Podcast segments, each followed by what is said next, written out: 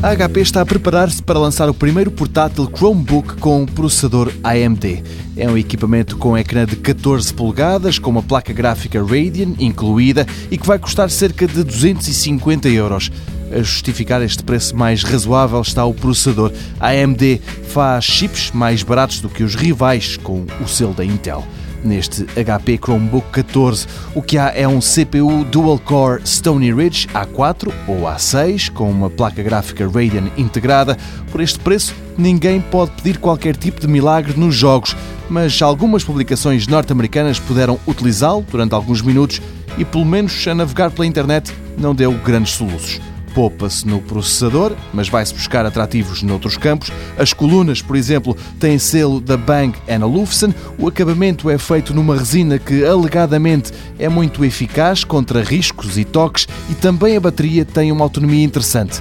9 horas, diz HP. Quanto ao ecrã, há três hipóteses: ou normal, ou HD sensível ao toque, ou então, melhor ainda, Full HD sensível ao toque.